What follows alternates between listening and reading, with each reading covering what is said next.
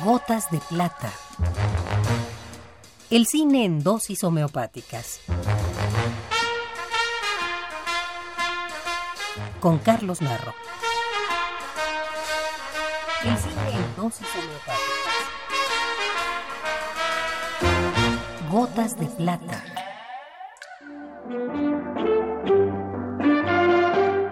Al recorrer las páginas del directorio llegamos a la letra I, décima letra de nuestro abecedario y bajo la cual tenemos nombres importantes para el cine universal y para el cine mexicano.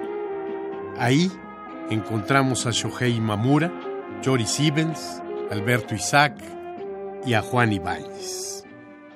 ¿Qué quiere decir eso? Caifán. Pachuco. No, eso es papá grande. Caifán es el que las puede todas. Juan Ibáñez nació en Guanajuato en 1933, formando parte de una generación que transformó profundamente el medio cultural de México. Director de teatro, cine y ópera, en cada uno de esos campos destacó. Su puesta en escena de Divinas Palabras de Ramón del Valle Inclán tuvo una gran resonancia y fue premiada en Francia en el Festival de Nancy como el mejor montaje. Quienes tienen la edad para haberla visto aún la recuerdan. ¿Qué hacemos? Adivinando, Nando. me da el vuelo, Melo. Melodías frías. Tu primero, ñero. Carburando y dando como quien no quiere la cosa, Rosa. Al toque de Diana me lleva tu hermana, al toque de Lisa de paso de lista, al toque de son. Ibáñez es el autor de una de las películas más importantes de los años 60, Los Caifanes.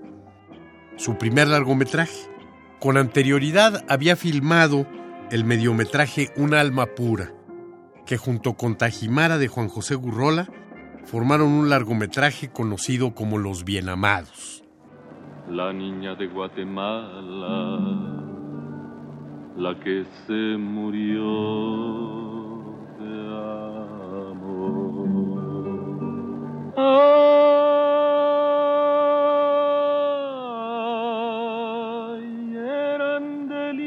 los ramos y las orlas de reseda y de la. En 1977, Juan Ibáñez llevó al cine su adaptación de Divinas Palabras, después de un largo tiempo de manejar el proyecto y desgastarse buscando financiamiento. En 1970, dirigió la última película protagonizada por María Félix, La Generala. También fue el último director del más famoso monstruo de Frankenstein de todos los tiempos, Boris Karloff. ¡Otra jalada! ¡Vamos a hacer otra jalada!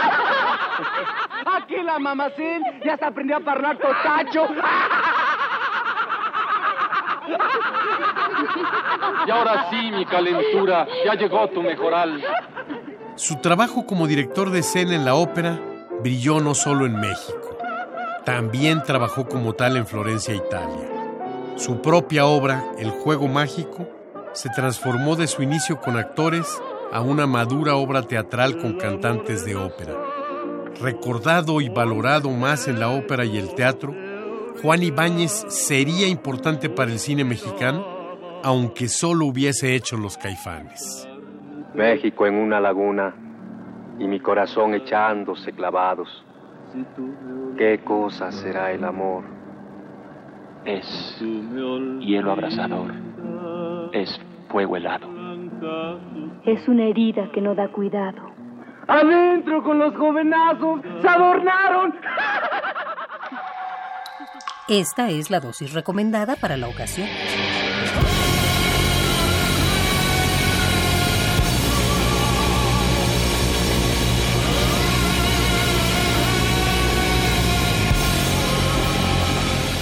Gotas de plata. Si tiene alguna molestia, acuda al cine más cercano.